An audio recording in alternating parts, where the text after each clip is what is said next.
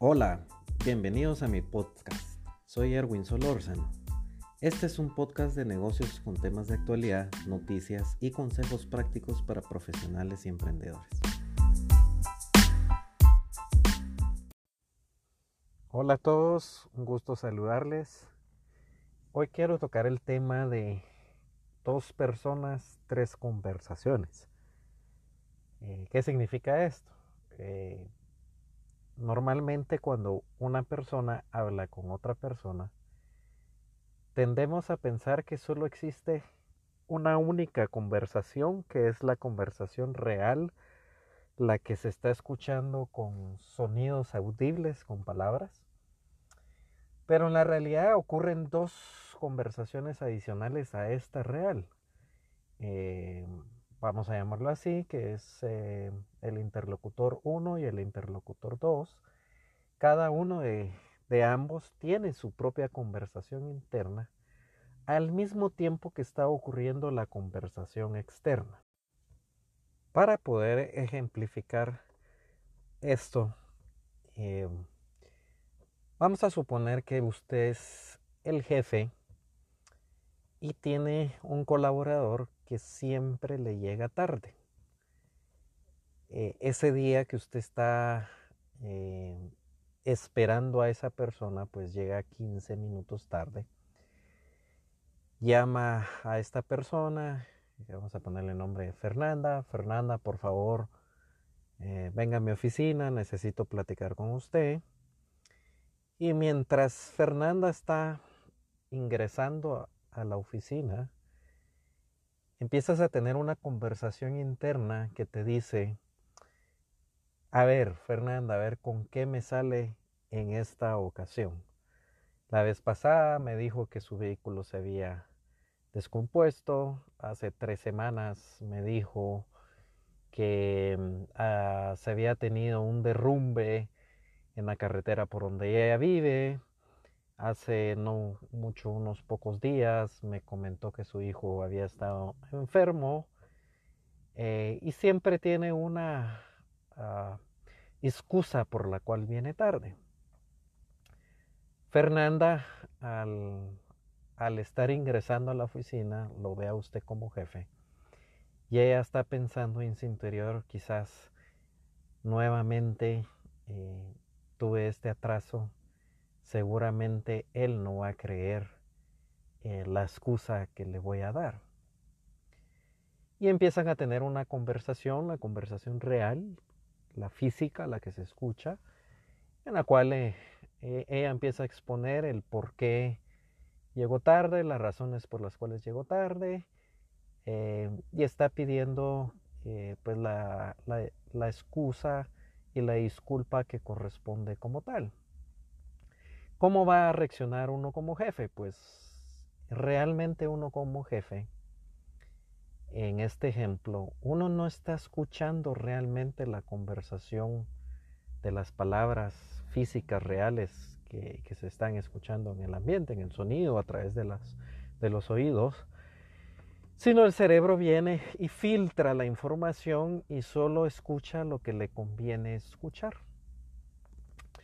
Y es aquí donde viene el conflicto en estas conversaciones porque eh, nosotros los seres humanos eh, somos seres tan complejos que pensamos sobre nuestros propios pensamientos y sobre estos propios pensamientos le agregamos sentimientos.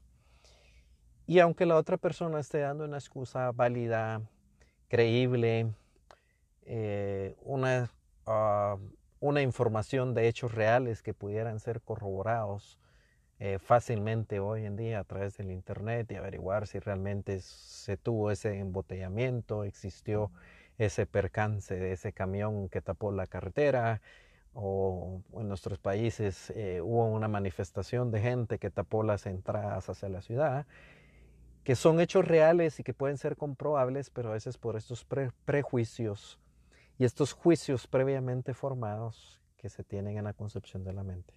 Me limitan a escuchar eh, a través de las palabras que me está dando y mi cerebro filtra y, termino confirmando esa conversación interna que yo estoy teniendo. ¿Por qué es importante tener esto? Pues en varias ocasiones trabajando con diferentes vendedores que hemos visitado cuentas. Si tú tienes un diálogo interno, una conversación interna y tienes un prejuicio interno de la cuenta, por ejemplo, ¿qué prejuicio interno puedes tener? Tienes una cuenta que vienes persiguiendo durante los últimos tres meses y resulta que siempre te dice tu contacto, eh, te voy a comprar la otra semana y nunca se concreta la venta.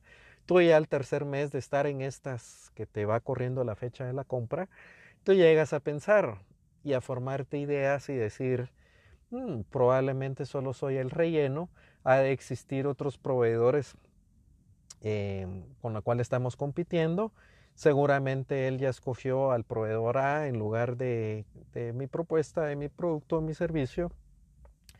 Y, me está usando para cumplir con esa famosa regla eh, normal dentro de las empresas que es tener tres cotizaciones para tomar la decisión eh, de una sobre las otras dos. Eh, y tú te sientas y formaste ese prejuicio y vas y visitas al cliente de esa manera. Si tú tienes una actitud negativa, pues vas a dejar de escuchar por los juicios preconcebidos en tu mente. Vas a dejar de escuchar las oportunidades que quizás el cliente está abriendo y tú no has podido eh, observarlas.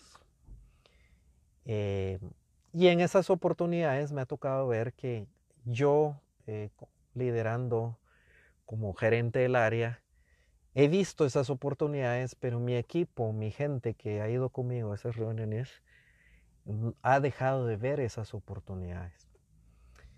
Eh, yo lo que te quiero decir, hay estudios que dicen que, la, eh, la, persona humana, el ser humano, se habla a sí mismo entre 300 y 1000 palabras por minutos y va generando esos pensamientos que se van enraizando en el cerebro y en la mente.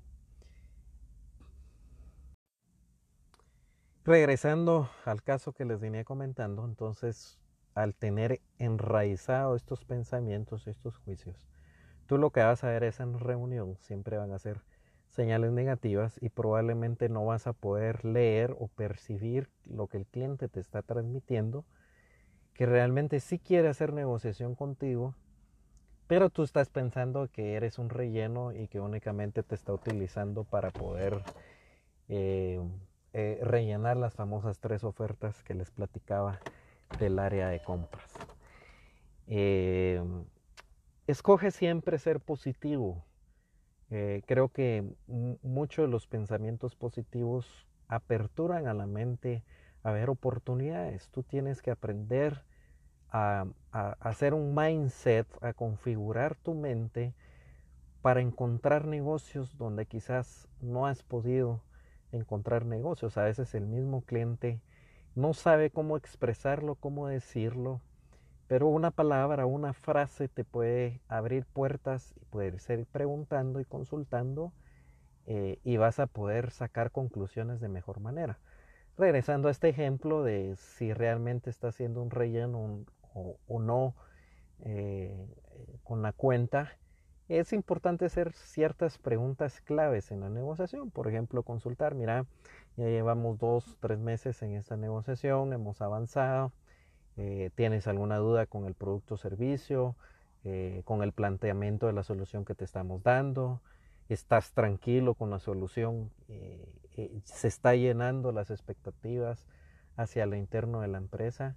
Te quiero preguntar cómo es tu proceso de compras y eso te puede abrir un poco más la información y poder entender de que hay un comité de compras que pasa por la junta directiva, eh, que todavía tienes que pasar con el área de compras porque compras eh, toma la decisión, aunque la otra área usuaria toma la decisión sobre qué soluciones le gusta más, pero el área de compras ya solo va a ver el tema de precio. Em, preguntar abiertamente, mira, está asignado el presupuesto para esto o este presupuesto va a salir de otra partida presupuestaria para poder llevar a cabo este proyecto. Y, haciendo esas preguntas inteligentes, no asumas, no critiques, eh, no te formes juicios, sino mi, mi recomendación es pregunta abiertamente. Ahora, esto en el plano personal como tanto el plano profesional de las relaciones interpersonales. Igualmente sucede. Eh, algún colega de otro departamento, eh, que tu trabajo eh, necesita del insumo del producto de alguien más, y tú puedes pensar y te vas contando una historia en tu mente de que quizá la persona está trabajando en contra tuya, que no te está dando los mejores precios, los mejores costos, que no te está resolviendo en el tiempo que realmente necesites, porque tú te armas una historia interna esta persona me tiene envidia, esta persona está trabajando en contra mío. Ten cuidado, ten cuidado porque todos nos formamos historias buenas o historias malas. Y es aquí eh, donde hay que trabajar mucho y, creer siempre lo mejor de las personas, no creer lo peor de las personas. Eso es una actitud mental positiva que tú puedes ir teniendo. Eh, y, si tienes ciertas dudas o te estás contando esa historia interna, haz las preguntas claves que tengas que hacer. Eh, son conversaciones difíciles, son conversaciones eh, que pueden generar mucha fricción, pero hay que tener esas conversaciones. Es de sentarse con esa persona, tomar el tiempo y hacer preguntas para tratar de entender cuál es la percepción que la persona tiene dentro de su mente que no la está reflejando en la conversación real que se está teniendo, las palabras audibles que se están escuchando. Eh, espero que te sirva este par de pensamientos. Eh, hay un libro que te quiero recomendar, son eh, conversaciones cruciales, es el título del libro. Crucial Conversation en inglés, que habla de este aspecto eh, más a detalle. Eh, que tengas buen día y éxito en tu semana y que puedas cosechar los éxitos que te estás proponiendo.